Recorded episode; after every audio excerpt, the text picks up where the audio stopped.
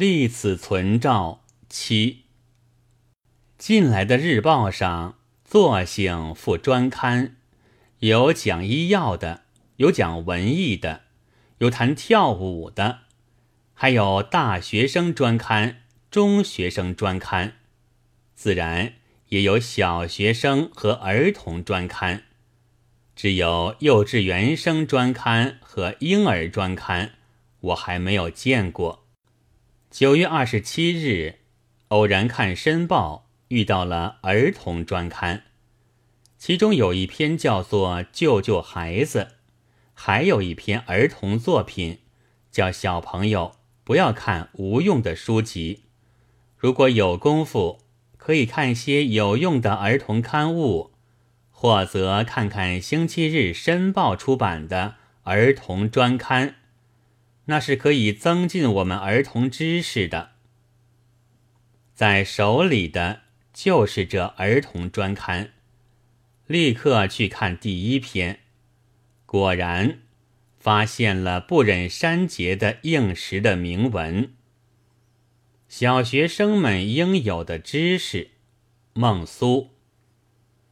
最近一个月中，四川的成都、广东的北海、湖北的汉口，以及上海公共租界上，连续出了不幸的案件，便是日本侨民及水兵的被人杀害，国交显出分外严重的不安。小朋友对于这种不幸的案件作何感想？与我们民族前途的关系是极大的。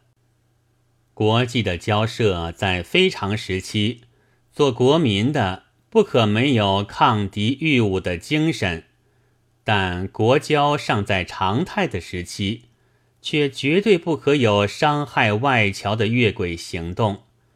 倘若以个人的私愤而杀害外侨，这比较杀害自国人民罪加一等，因为被杀害的虽然是绝少数人，但会引起别国的误会，加重本国外交上的困难，甚至发生意外的纠纷，把整个民族复兴运动的步骤乱了。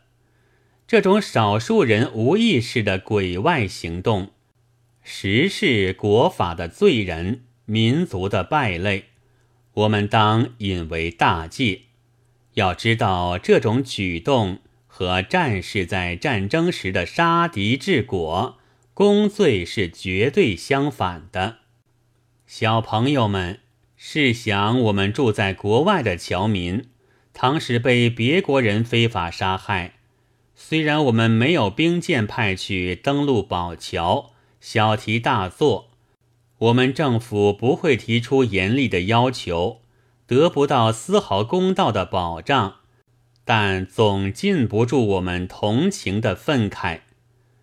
我们希望别国人民敬视我们的华侨，我们也当敬视任何的外侨，使伤害外侨的非法行为以后不再发生，这才是大国民的风度。这大国民的风度非常之好，虽然那总禁不住同情的愤慨还嫌过激一点，但就大体而言，是极有益于敦睦邦交的。不过，我们站在中国人的立场上，却还希望我们对于自己也有这大国民的风度。不要把自国的人民的生命价值估计的只值外侨的一半，以至于罪加一等。主杀奴无罪，奴杀主重半的刑律，自从民国以来，呜呼，二十五年了，不是早经废止了吗？真的要救救孩子。这与我们民族前途的关系是极大的，而这也是关于我们的子孙。大朋友，我们既然生着人头，努力来讲人话吧。九月二十七日。